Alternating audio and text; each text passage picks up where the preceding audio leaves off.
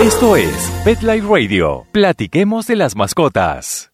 Hablando de perros y gatos con la doctora Marta. Es patrocinado por Heroes for Healthy Pets. We're passionate about your pet's health.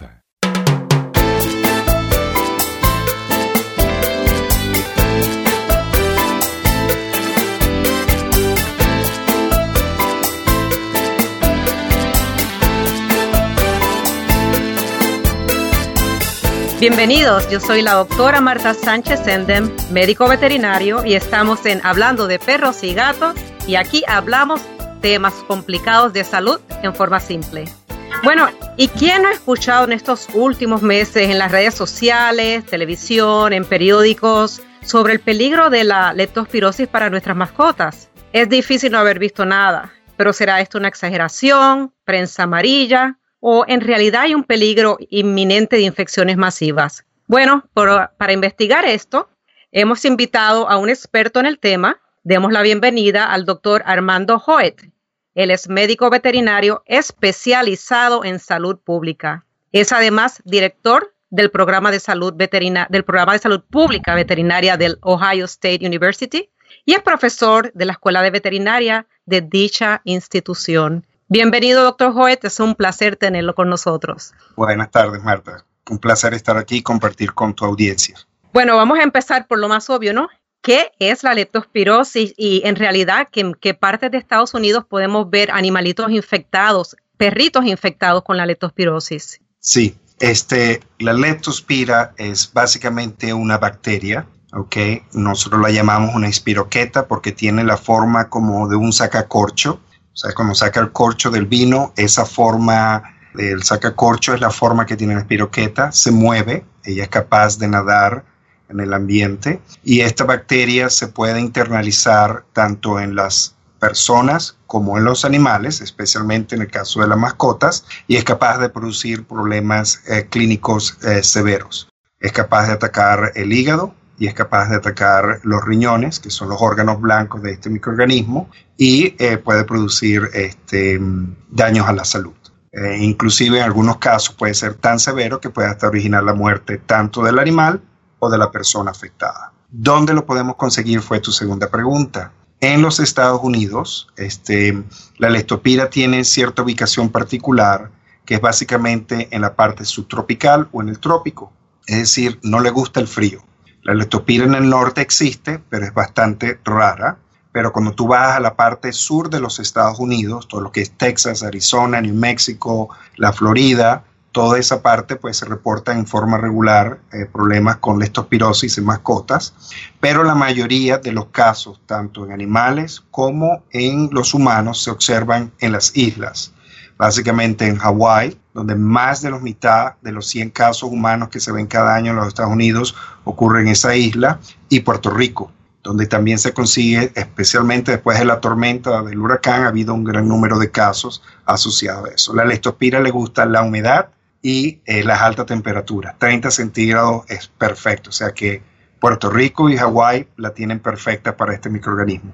A todos nos gusta Puerto Rico y Hawái, ¿no? Ah, por supuesto, ahí está la leptospira. ¿Por qué, eh, si la leptospira no es algo nuevo, por qué estos últimos meses hemos oído tanto sobre el peligro de infección en nuestros perros? ¿Qué, qué está pasando? Sí, ha pasado varias cosas. Uno, eh, la gente está más conocedora. Por mucho tiempo esta enfermedad pues no se estaba eh, monitoreando y la gente empezó, sobre todo los médicos veterinarios, a tener ciertos casos de problemas hepáticos de riñones en perros y empezaron a sospechar de la presencia de la estospira y empezaron a hacer más pruebas. Entonces nos, nos deja ver de que sí está emergiendo. Lo otro es que ha habido un cambio sustancial en el clima por el calentamiento global y lo que ha hecho que los inviernos o las condiciones de lluviosidad en muchas de estas localizaciones, como en California, en la parte sur de los Estados Unidos, en el mismo Puerto Rico, que quedó ahorita devastado, pues le permite a la leptospira sobrevivir y dispersarse mucho más fácilmente que quizás en años anteriores. Entonces tiene esa combinación de que estamos más educados, sabemos lo que estamos buscando y encima de eso las condiciones ambientales permiten a este microorganismo eh, sobrevivir, pues este está haciendo. Y hay un tercer componente que ya somos culpa de nosotros, los dueños de las mascotas, que dejamos de vacunar. Entonces, al dejar de vacunar, nuestros animales empiezan a ser más susceptibles y entonces tienes ese riesgo, pues, de que es más común por las condiciones ambientales y encima de eso no estás vacunando. Y hay uno cuarto que es muy importante, por lo menos aquí en el estado de Ohio, donde yo estoy, que es muy cierto para otros estados de los Estados Unidos, donde hoy cuidamos más la vida silvestre. Hoy estamos más pendientes de nuestros mapaches, de nuestros eh, venados, eh, queremos pues verde, queremos cuidar esta vida silvestre y ellos son reservorios naturales de la estospira. Entonces, tiene la combinación de todos esos factores que incrementa el riesgo tanto para los animales como para nosotros. Ahí ya tenemos la tormenta perfecta, ¿no? La eh, tormenta perfecta. Y ya ven ustedes, cambio climático hasta la leptospirosis va a tener un efecto y además este nuevo movimiento antivacunas, ya tenemos los efectos con la leptospirosis. Ahora, se sabe que la leptospira se pasa por la orina infectada de animalitos silvestres y es muy común eh, oír en las noticias, como, como dije anteriormente, tengan cuidado con los mapaches, las ratas y los ratones, pero ¿Qué otro animal puede transmitir la leptospira por su orina? ¿Qué tenemos, qué sabemos de las ardillas, de los pájaros, del sapo, lo que tenemos todos en nuestros patios? ¿Podemos esperar que nos infecten también o no? Sí. Generalmente el más importante de todos son los roedores, cualquier tipo de roedor. Ellos, por cuestiones de evolución, la leptospira se ha adaptado extremadamente bien a ellos, sobre todo un tipo de leptospira que llamamos Iteroramoragiae. Me disculpan el nombre, no es mi invención, así lo llaman los científicos. Pero esta leptospira adaptada a los roedores puede vivir en los riñones de los ratones, de las ratas y de otros tipos de roedores que varían donde tú estés en los Estados Unidos. Puede vivir en sus riñones por meses o inclusive años o toda la vida de esos animales sin producirle ningún daño a estos roedores. También nos hemos dado cuenta que otros tipos de leptospira, como la bratislava, la gripotifosa, eh, son simplemente variaciones, diferentes eh, tipos de leptospira, pueden infectar mapaches a largo plazo. Eh, también semanas, meses, inclusive años. Una vez que el mapache queda infectado, pues sus riñones se colonizan con la leptospira y cada vez o cada cierto tiempo que ese mapache, esa rata o esos otros tipos de animales silvestres orinan en el ambiente, están dejando atrás suficiente leptospira para infectar otros animales de la misma especie o si tu perro está en ese ambiente, pues evidentemente tu perro será expuesto o si tú estás también en ese ambiente, dependiendo de lo que tú estés haciendo, tú también te vas a estar exponiendo a este tipo de bacterias. Ahora, si mi perrito se come una rata, tengo que tener pánico de que esa es una fuente de infección si se la come. Una rata infectada, digo. Sí. Eh, primero, es imposible saber que mm, si el animal que se comió el, tu, tu, perro se puso a jugar, consiguió un ratón y por supuesto, si se comen sus propias heces, ¿por qué no se van a comer un ratón? Entonces, se comió el ratón. ¿Cómo nosotros sabemos si ese ratón estaba infectado o no? Es imposible. Pero nosotros sabemos que en algunas partes, como dije en Puerto Rico, en Hawái, en las zonas más tropicales, subtropicales del país, es una buena probabilidad que un porcentaje de esos ratones en esa área tengan leptospira. ¿Qué es lo que se le recomienda a las personas? Primero, lo que tú dijiste, entrar en pánico, no. Es simplemente uno monitorea el estado de salud del animal. Tú sabes que hizo algo inapropiado es cuando uno se come algo malo. ¿Qué es lo que tú haces? Tú miras la leptospira tiene un periodo de incubación, es decir, desde el momento que se la comió el animal o entró en contacto hasta que manifiesta los primeros eh, síntomas que son fiebre o malestar, dejar de comer, es generalmente entre 7 días a 10 días en promedio. Puede ser un poquito más, puede ser un poco menos. Pero entonces, tu perro saliste y conchale, vio el ratón y se lo comió más rápido de lo que tú se lo pudiste quitar Tú simplemente estás pendiente, esperas unos siete días y tú vigilas como vigila uno un niño, como vigila uno mismo cuando come algo mal, a ver si se manifiesta. Si el animal se enferma, perfecto, llévalo temprano al médico veterinario, le dices, mira, estamos paseando, se comió este ratón, no me dio tiempo y ahora se está sintiendo mal, dejó de comer, dejó de, de tal. En una semana es fácil de monitorear eso. Y el médico veterinario entonces va a poder atender ese caso y determinar si es de verdad leptospirosis y atender de acuerdo a lo que él o ella consiga, ¿correcto? Detección temprana, detección temprana. ¿Y por qué cuando hablamos de leptospirosis todos hablamos de perros? ¿Por qué nadie me menciona a los gatitos? Ellos también existen. Ah. ¿Ellos pueden eh, contaminarse o es que no importan? Sí, muy buena pregunta. ¿Por qué no los gatos? Si estamos hablando que los roedores son los primeros portadores, ¿por qué los gatos que los cazan no les da leptospira? Hay una razón biológica para ello. La leptospira, como dije antes, no le gusta el frío, tampoco le gusta la acidez.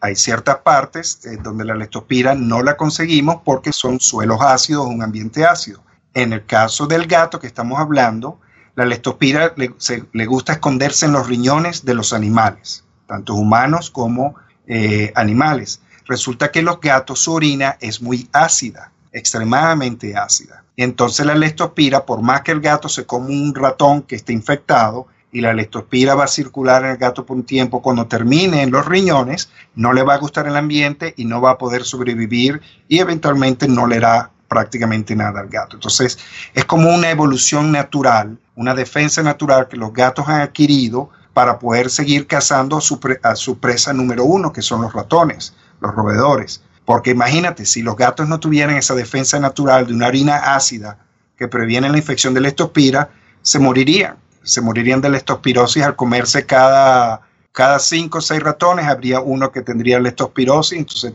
eh, no tendríamos gatos hoy en día. Bueno, para los amantes de los gatos, que dicen que los gatos son mejores que los perros, ahí tienen otro buen argumento para seguir pensando que los gatos son mejores que los perros. Bueno, eh, también hemos oído que la leptospirosis, eh, algunas personas dicen eso es una enfermedad de perro de campo que está por allá con los venados y con los conejos. ¿Eso es cierto hoy en día? ¿Ha cambiado la población que tiene mayor incidencia de leptospirosis o seguimos pensando en los perros que cazan y los perros de campo como los eh, las víctimas primarias? Sí, esa es excelente pregunta porque eso es lo primero que le va a preguntar usted un médico veterinario cuando usted llega a la práctica para determinar si, su animal necesita vacunación o no. Eso es lo que nosotros llamamos un análisis de riesgo. No todos los perros tienen el mismo riesgo, ¿ok? Dependen dónde viven, dependen qué costumbres tienen y dependen qué actividades generalmente se involucran. Por el primero, ¿dónde viven? Si usted vive en el norte de los Estados Unidos, este, vive en una ciudad, este, vive en un ambiente mm, urbano, es poca probabilidad de que ese perro se vaya a conseguir con esta especie silvestre que son los que transportan la leptospira.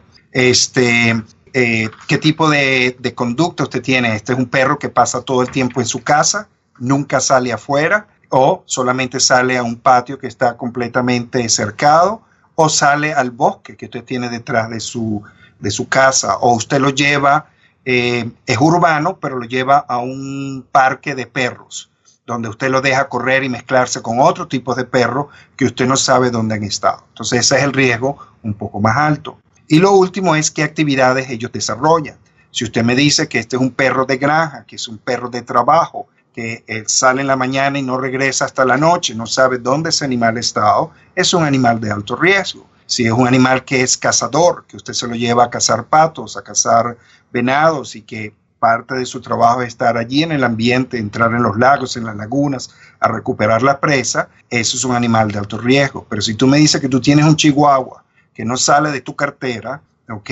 Entonces es un animal de muy bajo riesgo, es poco probable que sea leptospira. Entonces, lo primero que va a hacer un médico veterinario es preguntar esa característica, dónde generalmente vive ese animal, dónde está, qué actividades hace, cuál es tu conducta con ello. Y hay uno cuarto, que rara vez lo preguntan, pero es muy importante, es usted viaja con ese animal, porque si tú viajas, sobre todo fuera de los Estados Unidos, para nuestros oyentes que muchos serán hispanos o latinos, lo más probable irán a Puerto Rico, irán a México, a Centroamérica, a Latinoamérica, y esos son países tropicales y la prevalencia del estopir allí es sumamente alta porque no hay ningún programa de control, es, es, hay la vida silvestre mucho más diversa, en muchas más fuentes del estopir. Entonces el riesgo para esos perros que viajan va a ser mucho más alto. Y entonces eso te lleva a la conversación si necesitas vacuna o no, dependiendo del riesgo de tu perro. Bueno, y estamos en Hablando de Perros y Gatos con el doctor Joet experto especializado en salud pública veterinaria. Nos vamos a una pequeña pausa y volvemos para continuar conociendo los secretos de la terrible enfermedad de leptospirosis en nuestras mascotas.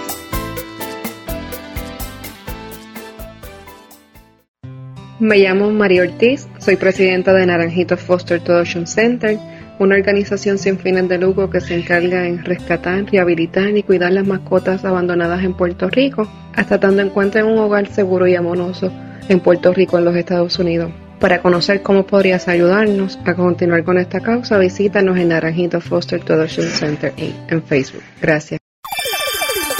Hablemos de las mascotas. PetLifeRadio.com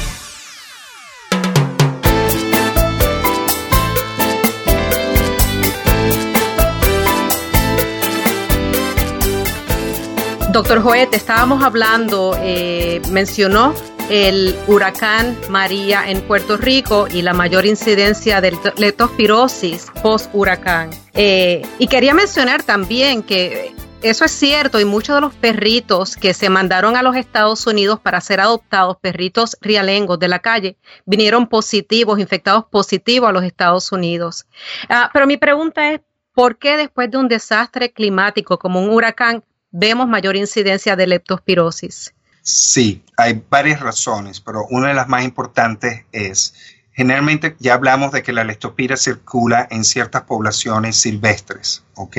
Entonces, cuando generalmente los roedores, los mapaches y otras vidas silvestres mantienen la leptospira en su ecosistema. Cuando vienen estas tormentas, que hay inundaciones, entonces la leptospira va a ser básicamente lavada, extraída de donde están en ese momento en las heces, en las orinas de las guaridas o de los nidos de este tipo de animales y se esparce en el ambiente. Y el problema con eso es que la leptospira, aun cuando no se puede multiplicar fuera de un animal, es capaz de sobrevivir en aguas contaminadas, en heces de animales, hasta 3, 4, 5, 6 semanas, algunas veces hasta meses posterior. Entonces, cuando pasó el huracán, distorsiona o afecta el ambiente donde viven estas especies reservorio y la leptospira que ha estado allí, entonces en vez de estar concentrada, ahora se dispersa por todo el ambiente. Y este, entonces ya la exposición es mayor.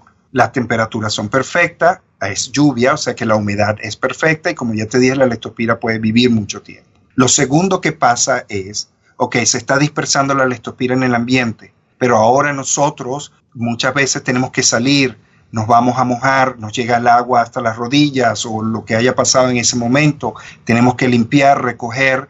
En ese momento nuestra piel está siendo expuesta entonces a un ambiente potencialmente contaminado. Y entonces es allí donde otros factores de riesgo como cortaduras de la piel, mucho tiempo de la piel está remojada, donde todos sabemos que cuando uno se hace las uñas le remojan la piel para que se ponga más blanda. Bueno, eso pasa igual si usted está trabajando en barro o arreglando la casa y está muy mojado, la piel se reblandece y si hay leptospira en ese ambiente, puede atravesar o a través de las heridas o inclusive a través de la piel este, descubierta. Por eso que la recomendación a la persona siempre es, después de los huracanes y de las tormentas o de inundaciones, no necesariamente asociadas con un huracán, que utilicen zapatos, que utilicen coberturas, que utilicen pantalones, que no utilicen chores para que no se pongan la piel porque disminuye la posibilidad de eh, transmisión de leptospirosis. Y si se acuerdan, les mencioné que la leptospira se mueve, que es así tipo sacacorcho. Esa leptospira se puede atravesar piel reblandecida e infectar a las personas. Y si tiene una herida, usted es cuatro veces más probable de terminar infectado que una persona que no tenga una herida en el mismo ambiente contaminado. Entonces eso te da una idea del riesgo. Sí, realmente es muy fácil infectarse. Pero gracias a Dios existe vacuna contra la leptospirosis, ¿no? Y si yo vacuno a mi perro, ya se acabaron los problemas, más nunca le va a dar leptospirosa. ¿Cómo, cómo es que sucede eso? Sí, eh, bueno, uno, lamentablemente no hay vacunas de leptospira para humanos. Las únicas vacunas que existen para la leptospira es para animales. Entonces, si nuestra preocupación es proteger, como yo soy un especialista en salud pública, si quiero proteger humanos, es evitar la exposición o manejarla. ¿Ok? Si este, quiero proteger a mi mascota, estar mi perro, que es el que va a estar allá afuera, expuesto a todo ese barro, a toda esa agua potencialmente contaminada que ellos van a tomar de esa agua, ¿ok? Las vacunas tienen un rol. Ahí es donde te digo que si tú consideras que tu perro es de alto riesgo, tú deberías hablar con tu médico veterinario y junto los dos, el dueño y médico veterinario, decidir si la vacuna es adecuada o no. Si es un perro que va a estar, vamos a decir, en Puerto Rico, en el patio de la casa, donde todavía hay charcos, donde hay por cerca un pequeño riachuelo, donde sabemos que hay vida silvestre, donde vemos las heces de los roedores o de otras, ahí puede haber potencialmente leptopira. Ese es un perro que si fuera mío, yo lo vacunara. La vacuna no es 100% eficiente, por eso que tiene un poco de mala fama, porque dice, yo vacuné a mi perro e igualito le dio leptospira lo que resulta que no hay vacuna perfecta y la, lamentablemente la bacterina, la vacuna de estospira, no es perfecta tampoco. Y se estima que solamente protege el 70% de las veces. Pero si tú me preguntas a mí, ¿quieres que te proteja el 70% de tus exposiciones? La respuesta sería sí, en vez de cero protección. Entonces, la respuesta corta a tu pregunta, si el animal es un animal considerado de riesgo, cazador, de ganadería, un animal rural de granja o está en una zona rural, ese es un perro que yo definitivamente eh, recomendaría vacunar con la leptospira. Bueno, doctor Joel, y a mí, a mí me quisiera su opinión personal porque me, me, frustra un poco saber que si los desastres climáticos vamos a seguir viéndolos con el cambio de clima y si es de esperarse que haya más huracanes, inundaciones, entonces, también es de esperarse que aumenten los casos de leptospirosis en animales y humanos. Correcto, sí, siempre en humanos, cada vez que hay tormentas o inundaciones, sobre todo en Centroamérica, el Caribe, incluyendo por supuesto Puerto Rico, Hawái, siempre se espera ver un incremento en la incidencia, es decir, casos nuevos de humanos afectados por leptopira. Eso es, uno viene detrás del otro. Este, en el caso de los perros, de las mascotas, tenemos la ventaja que como sabemos que es un ciclo, simplemente planificar. Si sabemos que todos los años la época de lluvia va a empezar en algún momento entre abril y mayo en la zona donde nosotros estamos, pues vacuna a tu perro un par de semanas antes de la época de lluvia para que tenga el pico de protección, la máximo que le podamos dar cuando empieza la época de riesgo.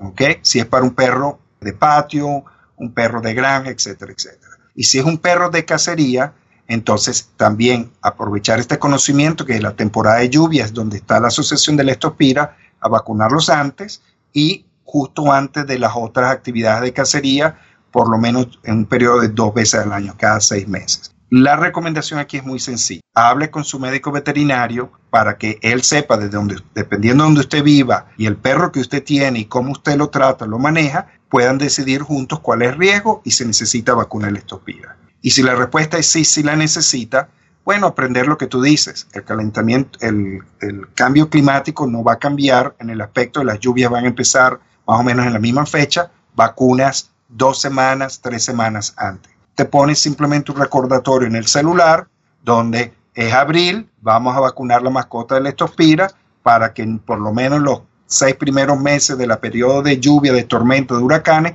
mi perro por lo menos tenga cierta protección.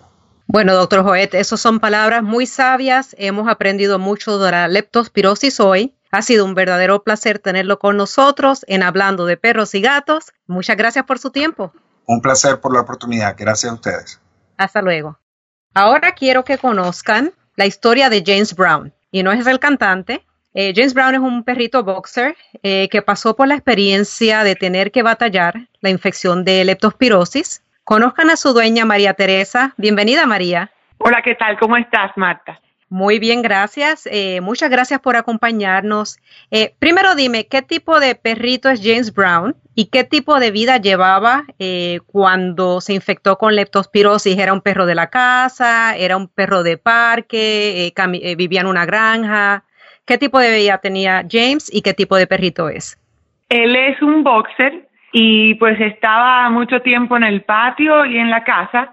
tenemos aquí, vivimos en el área de Pinecrest y pues eh, muy ágil, muy activo eh, él y pues no, nunca tuvo ningún tipo de problema eh, de salud hasta que le pasó el, tema de lo de la leptoperosis. Quiero mencionar que el señor James Brown Él es un perrito que vive en el área de Miami, en Miami, en el sur de la Florida.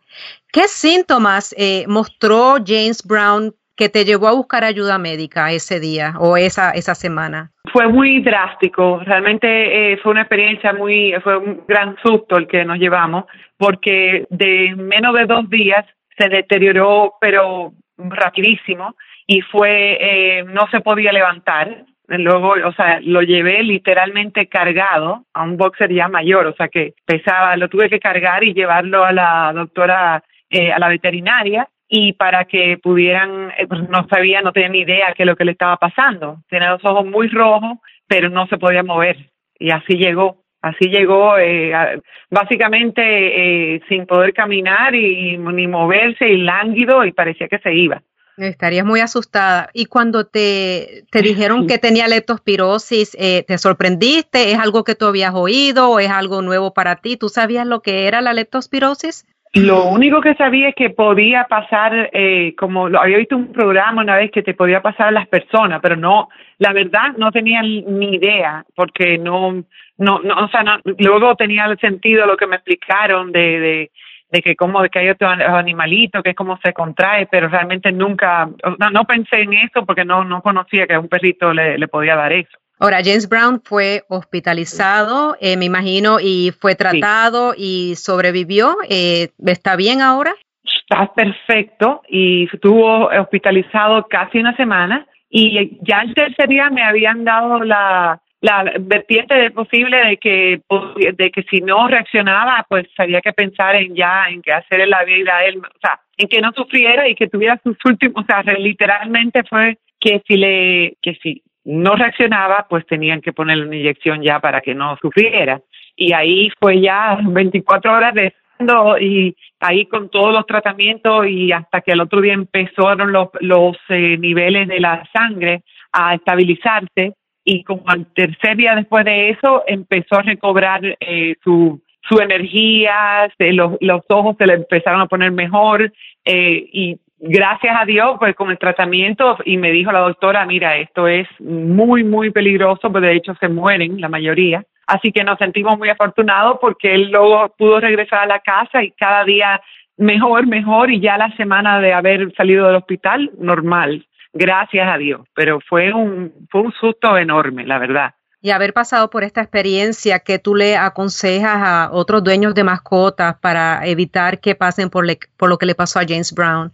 Bueno, eh, sin duda que lo del patio es muy bueno para los animales, pero hay que tener cuidado en Pinecrest con tantos possums, con tantos animales silvestres que, que pueden traer esa enfermedad. Entonces, una de las cosas que enseguida, después que esto pasó, ya la comida, el agua adentro, siempre. O sea, no puedo controlar que pase en la grama, porque a veces ellos quieren eh, purgarse y pueden comer grama, pero sí puedo por lo menos la comida y todo eso tenerlo adentro y él básicamente sale, da su vuelta, hace ejercicio, pero luego para adentro de la casa, porque lamentablemente pues eh, pudo ser pudo ser peor la experiencia. Claro, pudo ser mucho peor. No siempre, aún con tratamiento, los animalitos sobreviven la leptospirosis. Bueno, María, gracias por compartir tu historia con nosotros y que James Brown siga saludable. Muchas Muchísimas gracias. a ustedes. Gracias. Hasta luego, doctora. Bueno, y recuerden cuatro cosas principales sobre lo que hablamos hoy. Número uno, todo perro expuesto a ambiente con ratas, ratones, mapaches, zorrillas, zorras, entre muchos otros animales silvestres, tienen potencial de infectarse con leptospirosis. Número dos, vacuna a tu perrito, protégelo de esta enfermedad. Número tres, evita charcos, evita áreas inundadas, evita lodazales. Y por último, como dijo María, no dejes platos de comida o agua para tu perro afuera en el patio. Puede contaminarse con la orina de un animalito infectado con leptospirosis. Bueno amigos, gracias por acompañarnos en Hablando de Perros y Gatos. Te esperamos para la próxima. Chao. Platiquemos de las mascotas, cada semana bajo demanda, solo en petliferadio.com.